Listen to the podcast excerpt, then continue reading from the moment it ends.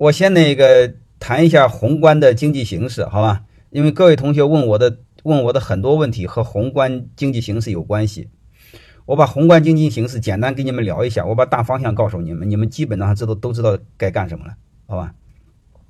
第一个宏观经济形势，我们就知道全球会进入这个孤立主义，啊，以前的是全球的贸易化，慢慢会陷入全球的孤立主义。啊，然后是还有一个全球的疫情控制不住，我们的外贸问题解决不了。你们一定要知道，外贸对中国的影响、经济的拉动是很大的。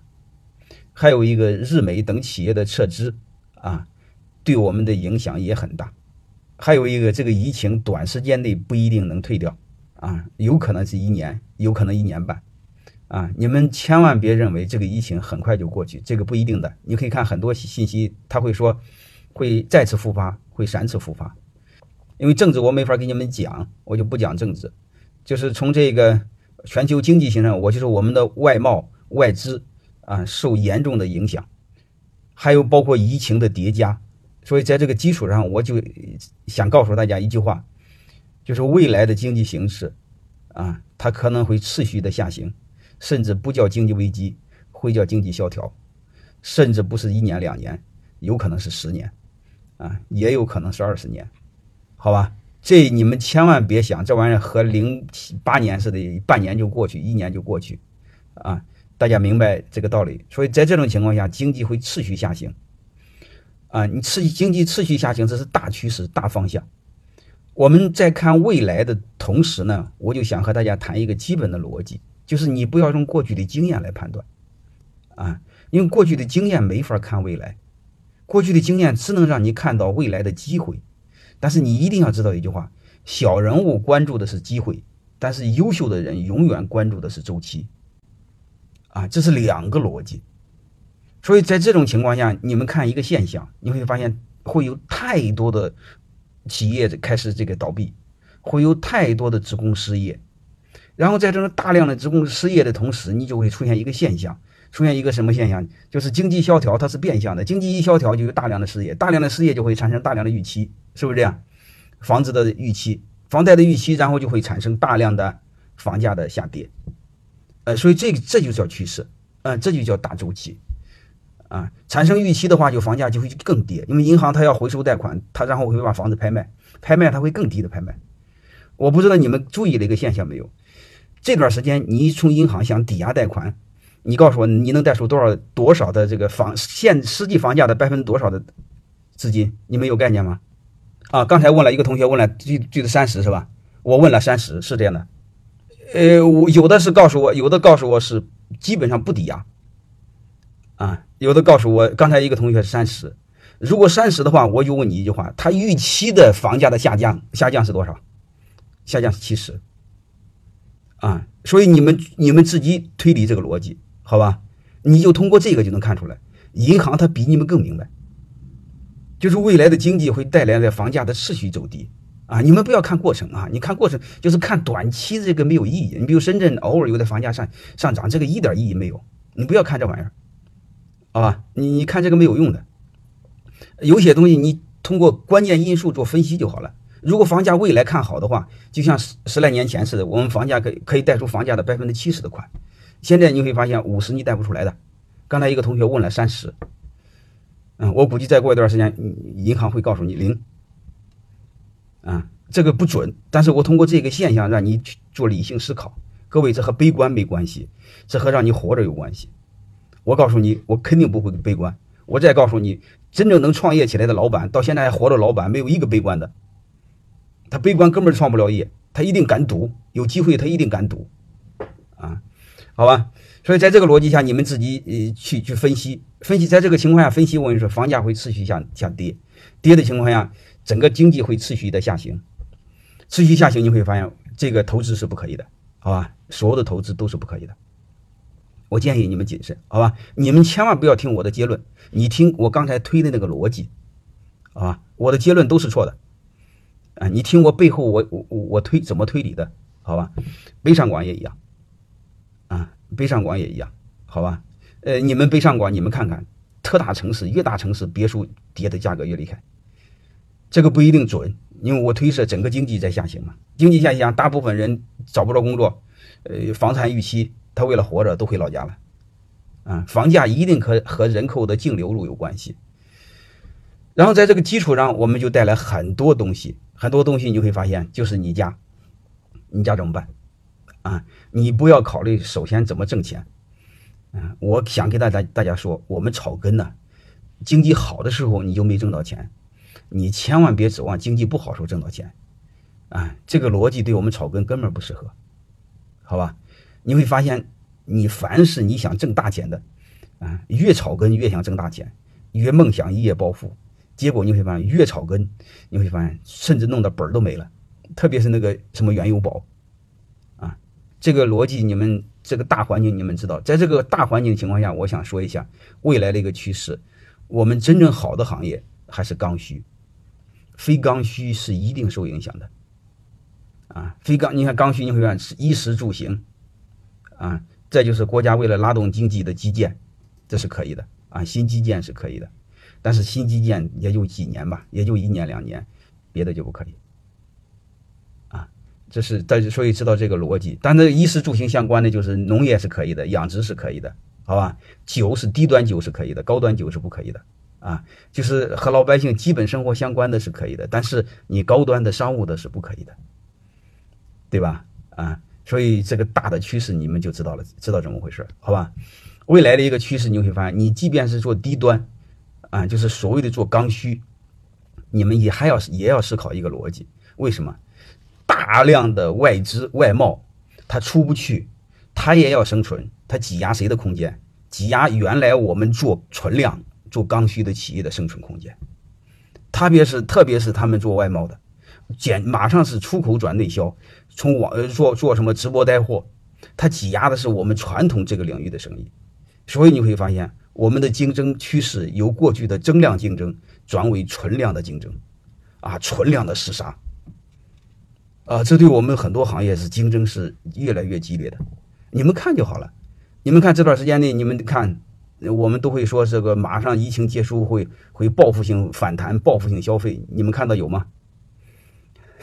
各位看有吗？是不是基本没有啊？所以你们就知道这个未来，当未来不看好的时候，所有的人偏向保守啊。所以在这种情况下，我我们知道这个这个这个大概逻辑是怎么样，你们就知道了。所以我建议在这方面谨慎，好吧？嗯，谨慎的情况下就是刚需是可以的，还有一个是线上是可以的。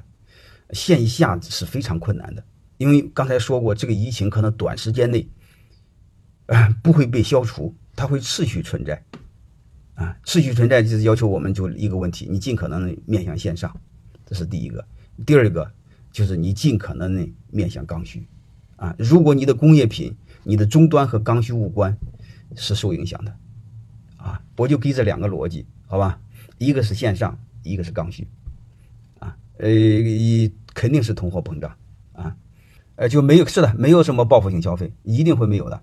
所以未来的呃，未来不看好，大家都很保守啊。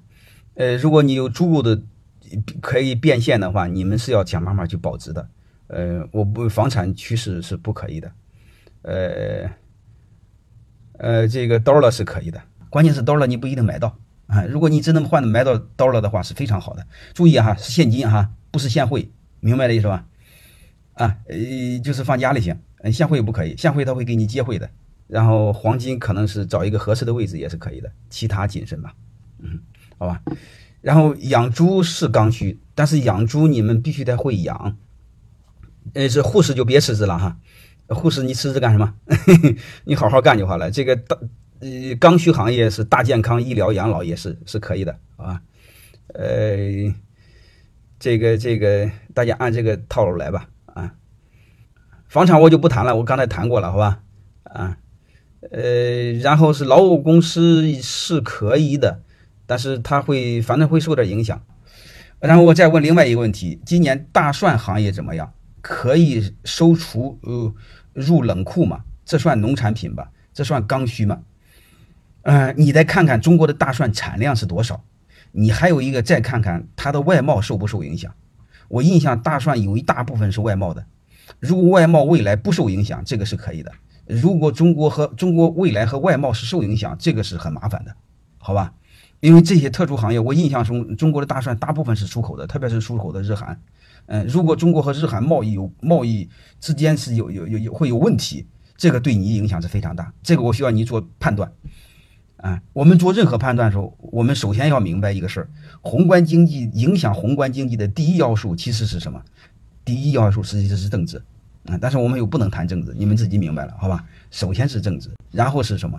然后是社会人文的变化，然后是什么？然后就是科技，好吧？我们这些都要了解，这些把它看透了，然后才能开始，才能开始分析宏观经济形势。啊，我们有太多的人说政治和我没关系，我们不管政治，我就关注搞光做呃只做商业。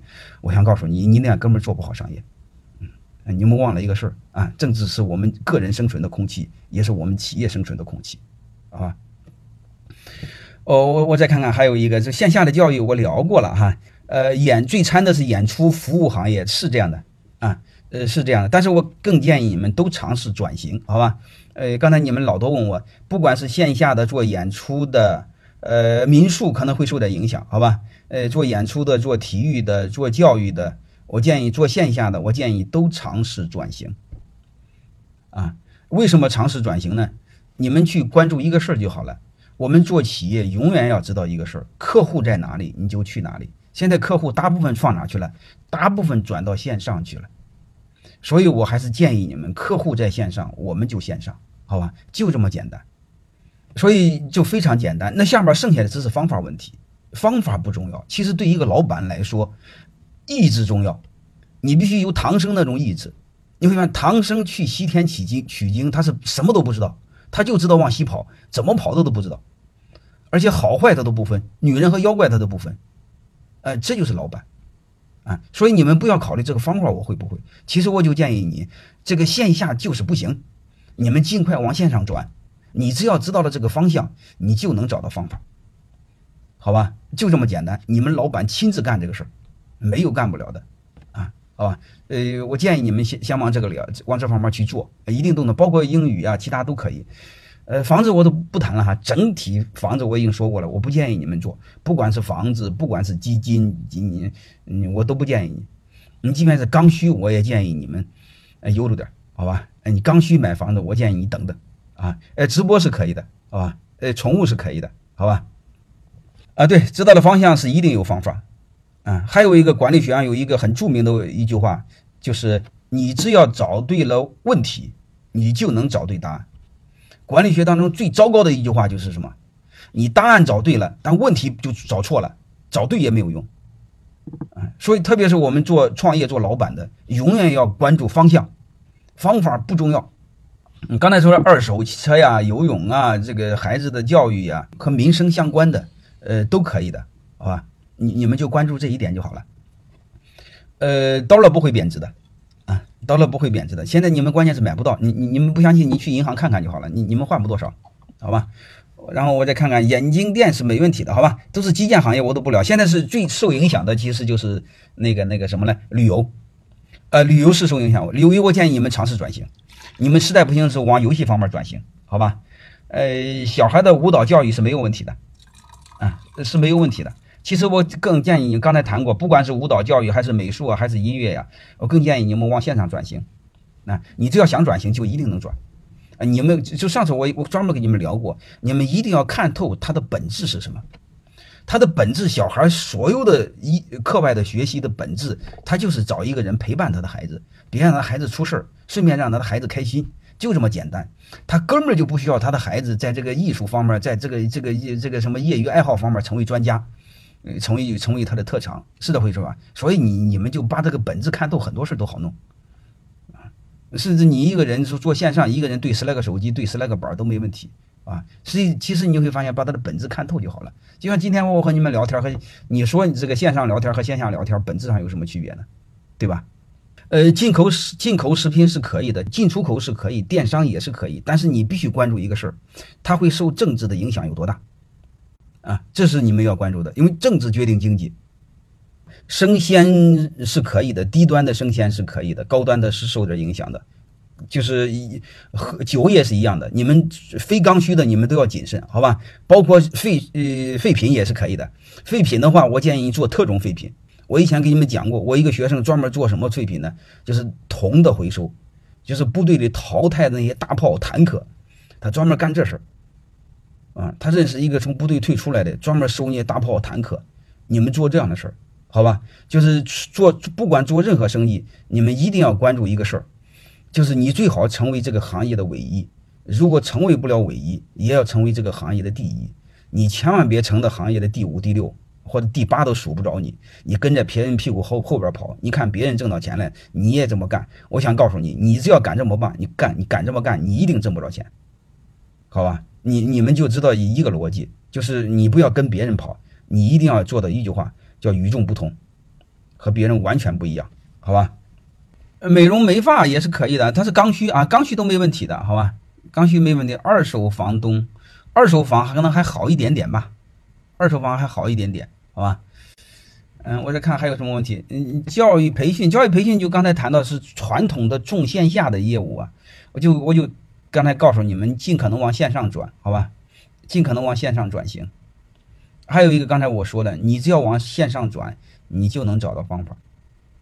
就往线上转型就好了，啊，往线上转型，我更想说，你们都要尽可能利用现在的短视频的风口，因为这个疫情让很多人被动的接受了短视频，啊，包括你们今天在这聊天，其实也是接受了短视频，是这个道理吧？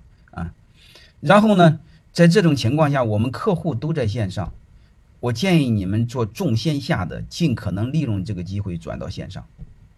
我推测这个风口最多一年，因为你转的慢的话，别人都把流量给抢去了，抢去你就麻烦了，好吧？呃，我就说这一点，尽可能往上转，有机会我再和他谈具体的方法。呃，长租公寓，我今年不建议你们投资，好吧？不建议投资，不建议跳槽，我都建议你们保守吧。嗯，我下面讲另外一个事儿，好吧？讲讲就是养猪、养鸡和种地。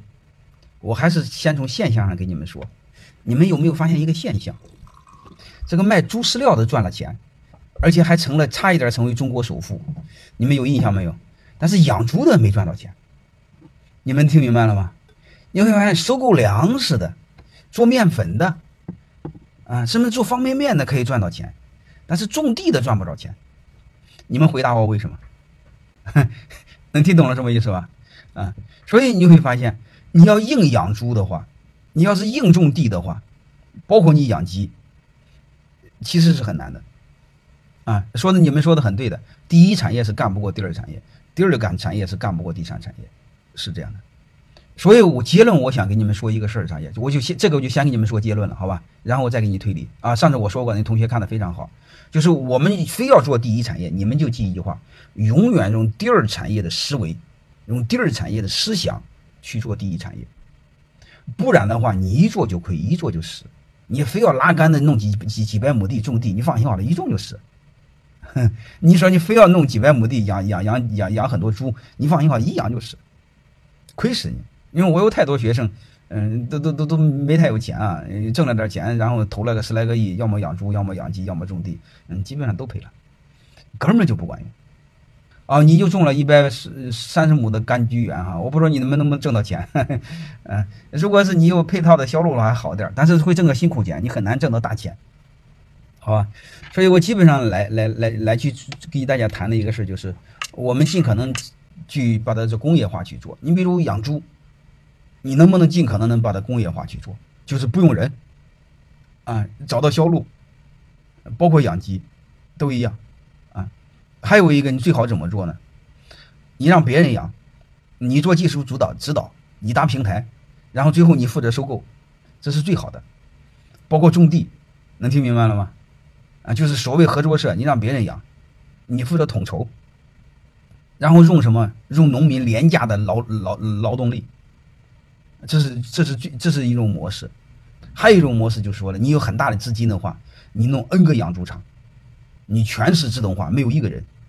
啊，都是猪，嗯，然后你一定要判断好这个期货，啊，包括粮食，你这个你要判判断好，因为粮价对这个猪肉的影响是不一样的。然后还有一个东西在哪呢？人家这个农业多数是做全产业链，就是他从养到到加工，它是全产业链，他家利润就厚。你要只做一段的话，永远存在店大欺客，客大欺店。你会发现你跟人家比不过，他一定会压你的价格，就很难赚到钱，好吧？